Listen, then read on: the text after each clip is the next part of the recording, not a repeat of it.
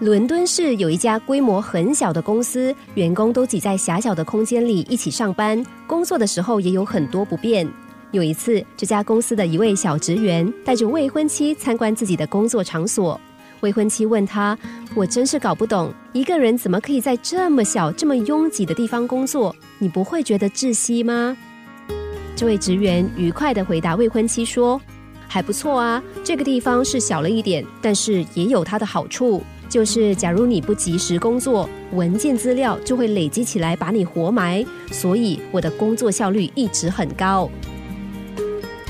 另一个故事，马太·亨利是一位很有名的宗教家。有一天，他在路上遇到强盗，被抢去了钱包。那天，他在日记上写道：“我感谢上天，因为 A，我以前没有碰过强盗；B。”这次强盗抢去了我的钱包，没有抢去我的生命。C 抢去的钱很有限。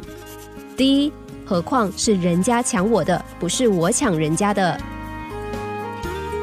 受害者的特征之一就是无法认知到事情虽然有不愉快或是更糟糕的一面，但也有好的一面。最根本的症结在于我们每个人的心中都有一个严厉的法官。他无时无刻的批判自己，批判别人，也对生活毫不留情的批判。于是，在我们的眼中，别人的缺点似乎无所遁形，而自己的内心也因此陷入悲观无望。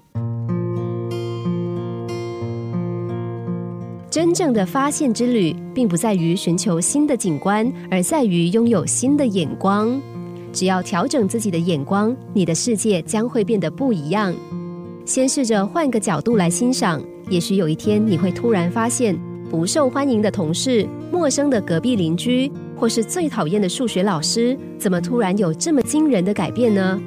其实他们一直都没有变，而是你的眼光改变了。记住这句话：你以什么样的角度观看，就会造成什么样的结果。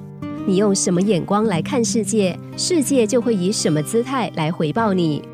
试着走出去，换个角度看，给自己喘息的空间，你的看法会不一样。